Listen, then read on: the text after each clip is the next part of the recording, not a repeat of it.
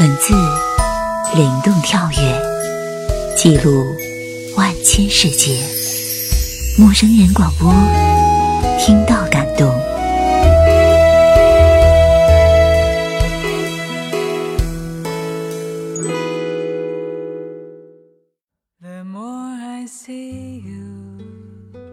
陌生人广播能给你的小惊喜与耳边的温暖，我是本期主播子墨。巴黎应该是很多女生向往的浪漫之都，埃菲尔铁塔、香榭丽舍大街、塞纳河、莎士比亚书店，这些地标性的地方在子墨的心里一直有很深的印记。一直很想做一期关于巴黎的节目，但苦于没有找到很好的文字。虽然也想过自己动手去写。但巴黎的慵懒与感性，我想如果没有切身的感受，是描写不出来的。一次偶然的机会，子墨在人人网上看到了这个发生在巴黎的美丽邂逅的故事，在这里通过声波与喜欢巴黎的你一起分享。喜欢巴黎的女子，脸上有沉醉在浪漫气息的那种韵味，似乎双颊。都荡漾着红色葡萄酒般的微红。他们时常在街角跟高大英俊的男人接吻，那种吻让人看起来舒服而甜蜜。我一直都不太喜欢美式的接吻，跟欧洲的吻有着很大的区别，看起来多少有点龌龊。也许只是个人的感觉吧，我一向是个重视感觉和调调的人，不知道这个。是不是造成我至今仍旧单身的原因？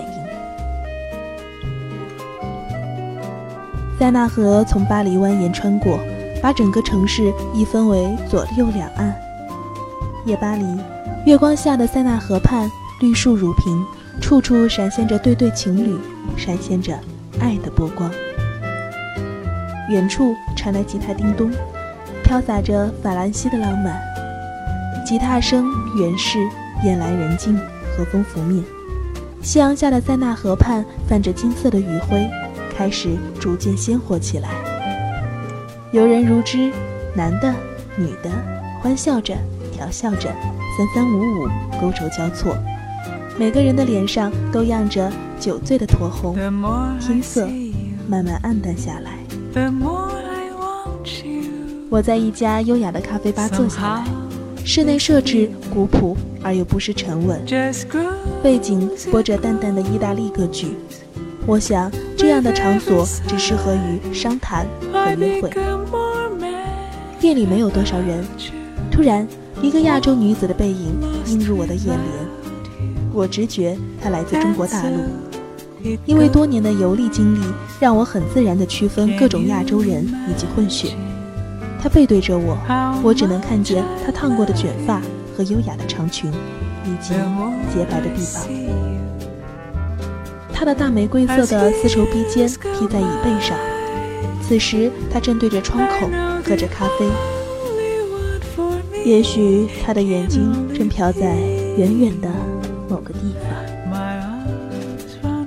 我有意识地靠近他，不想唐突他。我有感觉他应该不会拒绝我。至于为什么，我也说不清。反正我坚信自己的那份自信。我就那样站在他后面，静静地注视他的背影。就这样，大概两分钟过去了。放下自己的杯子，也许他的余光注意到有个不速之客，于是扭转过来。我的目光和他交汇，他先是惊奇了一下，然后很快就平稳下来。随后，他缓缓地说：“蹦珠。”她是个地地道道的中国古典美人，这是我正面接触她的第一印象。她的美不是张扬的，相反，美得很内敛。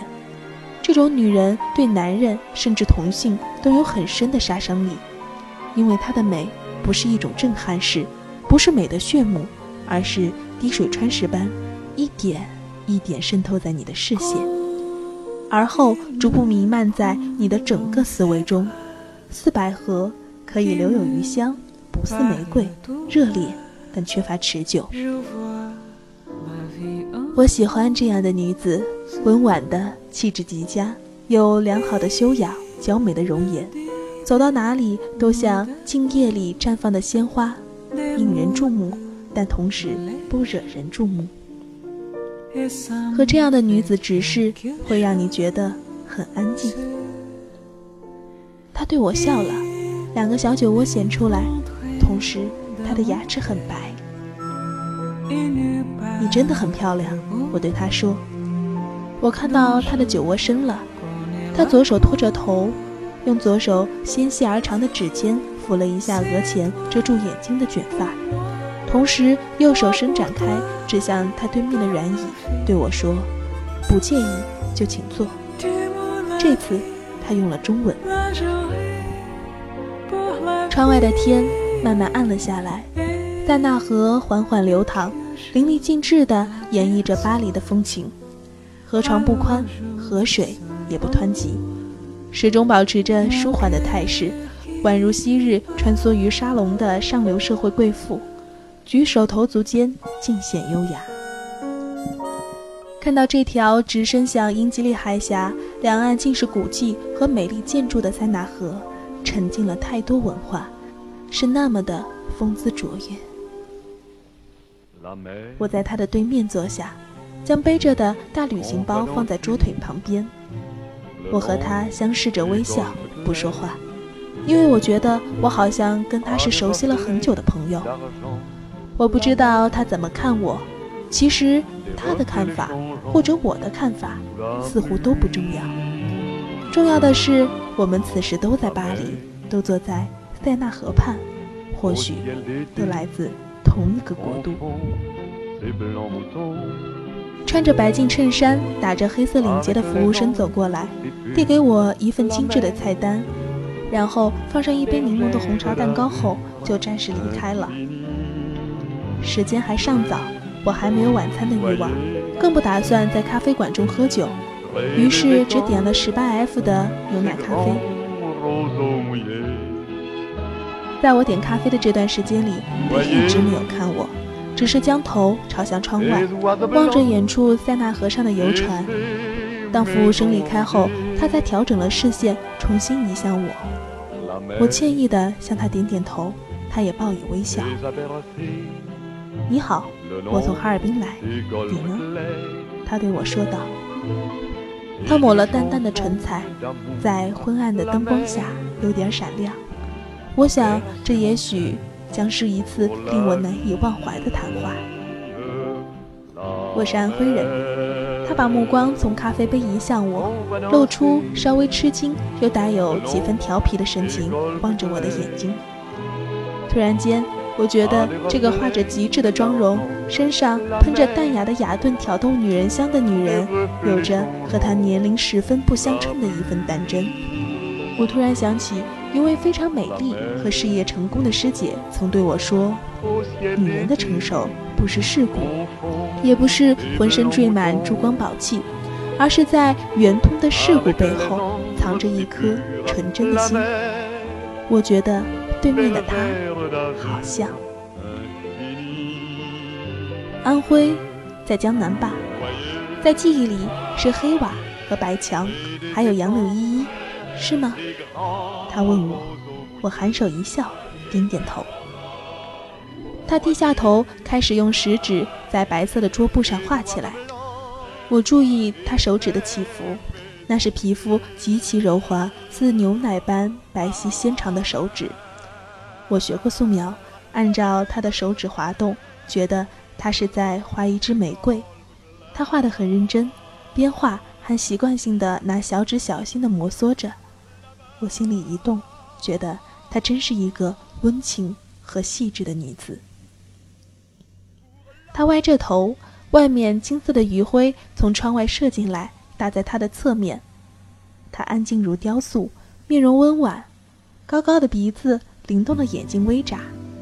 她低头作画的时候，我能看见她黑色睫毛长而密集。当他画完最后一瓣花瓣的时候，他看着我，然后眨了一下眼睛，调皮地对我说：“这朵玫瑰送给你，我的朋友。”说完，他抬起头，将双手托起来，然后开心地笑起来。他的牙齿真的好白，嘴唇也泛着健康的红润。我一下子愣住了，被他的坦诚和亲和感动着。等一下，我也想送你一件特殊的礼物。说完，我不顾他露出的诧异表情，俯身去翻桌脚下自己的那只背包。我的黑色背包已有了些许磨损，但是我一直固执地喜欢旧的东西。我不是一个喜新厌旧的人，旧的东西里面留有生命，有些还留有这个人或者那个人的灵魂。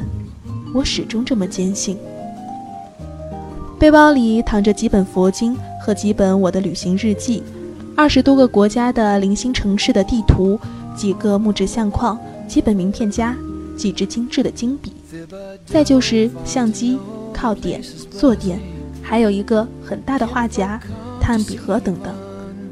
很多朋友看到我的背包后，都说我更像一个艺术家或者旅行者。至于为什么放这些零散的东西，我也不清楚。总之，一是方便，二是喜欢。我掏出了我的画夹，支在腿上，有点不好意思的腼腆望着对面的他。他放心的笑了，说了一声谢谢。人与人之间的交往有时是微妙的，有些人之间的交往真的不需要太多言语，也许一个动作或者少许的提示，对方就可以领会你的所有意图，并且能够按照你的轨迹把以后的发展演绎得更加完美。但是有些却不行，即使你说的再明白。对方也不理解，我不太适合跟这样的人交往。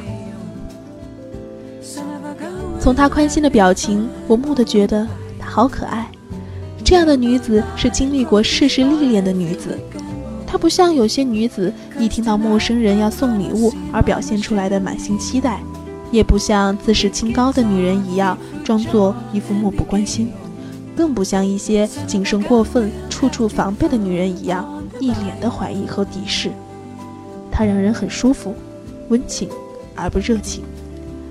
这样的交往透露着他沉稳和大气的个性，因为毕竟在陌生的地点接受陌生人的礼物，往往是带些许暧昧和挑逗意味的。此刻，我从他的眼神中读到了感谢，这样的感谢是耐人寻味的。也许他感谢我没有送给他实物礼品。也许他感谢我没有表现得过于俗气和不合时宜，也许他更加感谢我的是替他营造了一种令人放松和快乐的场景。我也的感谢他，感谢他在我的旅途中给了我一个可以值得无比回味的瞬间。需要我摆个姿势给你吗？他吐了下舌头，笑盈盈地对我说。一杯咖啡的时间里，我素描着他的肖像。不经意的，他看了看墙上的钟，似乎想到了什么，站起身来，微笑着对我说：“他要先离开一会儿。”然后问我会很快离开巴黎吗？我微笑着摇了摇头。那么你等我好吗？就在这个左岸。你那幅画一定很美，我很期待呢。他说。那夜，巴黎很美。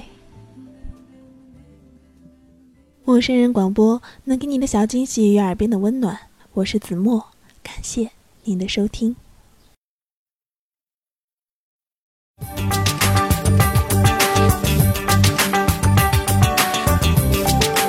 生人小组广播能给你的小惊喜与耳边的温暖。如果你也想加入，我们求贤若渴。